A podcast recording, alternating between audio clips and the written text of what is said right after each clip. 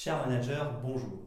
Avant tout, n'hésitez pas à télécharger gratuitement mon e-book pour mieux comprendre comment avoir des équipes plus motivées et plus efficaces.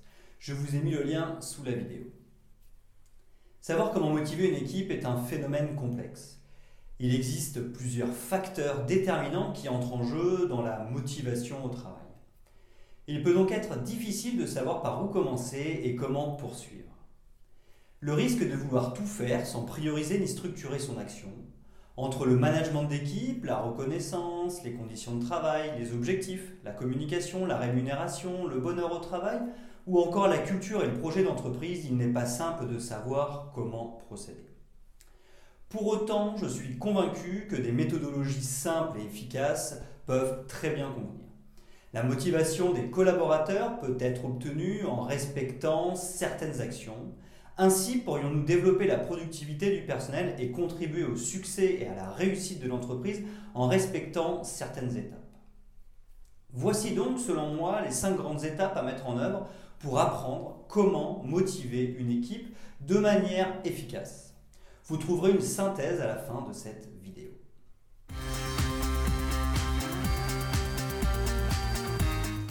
Premièrement, nous devons être vigilants à l'intégration et au développement des compétences.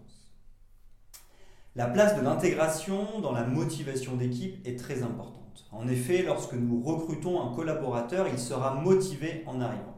Le rôle du manager est donc de maintenir la motivation au travail sur le long terme.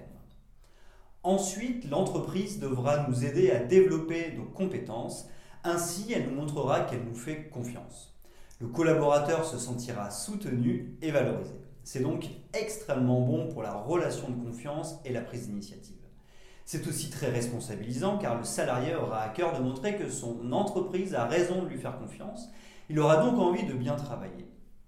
Enfin, nous devrons aussi nous assurer que des perspectives d'évolution existent. En effet, chacun sentira un bien-être au travail au sein de son entreprise et aura plus de compétences. Légitimement, il aura donc envie de prendre de nouvelles responsabilités verticalement ou horizontalement.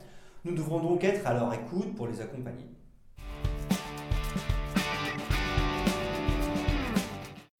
Deuxièmement, nous devons faire attention à notre ego pour une meilleure motivation au travail. L'ego fait partie de nous. Il n'est pas forcément mauvais car il nous aide à la survie et nous donne des convictions, mais il ne doit pas nous aveugler et amener à nous positionner au-dessus de nos collaborateurs car cela va nuire à leur motivation. Il se manifeste lorsque nous cherchons à avoir raison simplement parce que nous sommes le manager. C'est une sorte de fierté, d'orgueil qui ne veut pas faire exister l'autre. Ensuite, l'ego met de la distance. Certes, en tant que manager, nous sommes positionnés au-dessus de nos équipes, c'est normal et cela fait partie des règles du jeu. Mais si nous y ajoutons notre ego, alors la distance entre nous et nos équipes s'accroît avec beaucoup de poids. Notre ego peut nous amener loin de la cohésion d'équipe et nous positionner très au-dessus d'elle.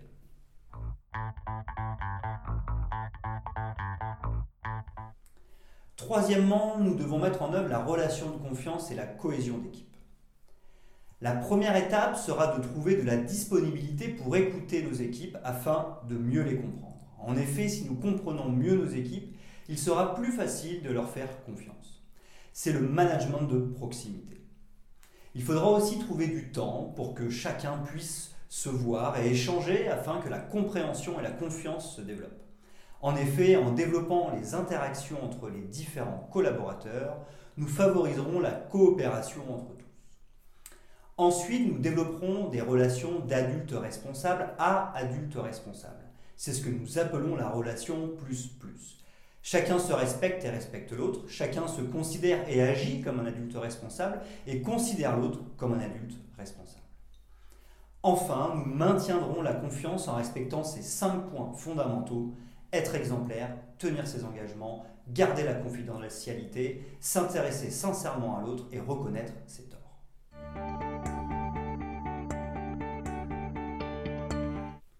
Quatrièmement, nous impliquerons chaque collaborateur pour les motiver. Pour cela, le management participatif convient parfaitement. En effet, impliquer les personnes dans leur travail, c'est les impliquer dans les phases de réflexion et de décision c'est les impliquer sur le pourquoi et le comment. Si nous demandons à nos équipes de simplement exécuter une tâche, cela leur donnera le sentiment de n'être que des pions, sans pouvoir et donc sans importance. A l'inverse, si nous les impliquons dans la réflexion, la décision et le plan d'action, alors elles se sentiront très utiles et importantes. Savoir comment motiver une équipe, c'est savoir leur donner de l'importance en développant leur impact au travail. Ainsi, les impliquer, c'est les faire participer. Si nous voulons que ce processus se fasse encore plus en profondeur, il faudra savoir impliquer les équipes sur la vision de l'entreprise et les valeurs de l'entreprise. Leur implication sera ainsi totale.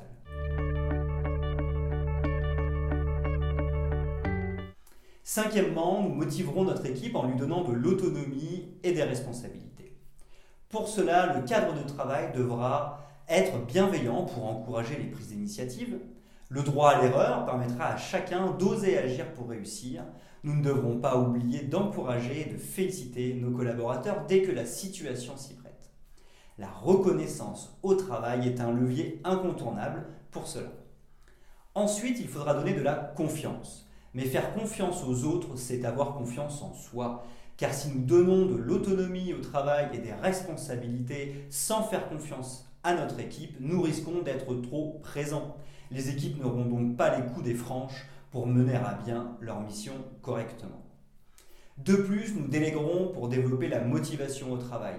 Nous leur confierons des missions concrètes. Il faudra alors prendre le temps de bien définir la mission et le terrain de jeu, le cadre de chacun. Pour chaque collaborateur, nous nous demanderons quelle mission, quel objectif, quel est son rôle? Nous devons donc donner tout le sens nécessaire pour que les membres de notre équipe aient bien compris. Il sera aussi très important de donner tous les moyens matériels, financiers, humains nécessaires pour leur permettre d'atteindre leurs objectifs. Enfin, nous donnerons du feedback à nos équipes. Celui-ci leur permettra de savoir où elles en sont. Elles pourront alors mieux comprendre ce qu'elles doivent mettre en œuvre pour réussir.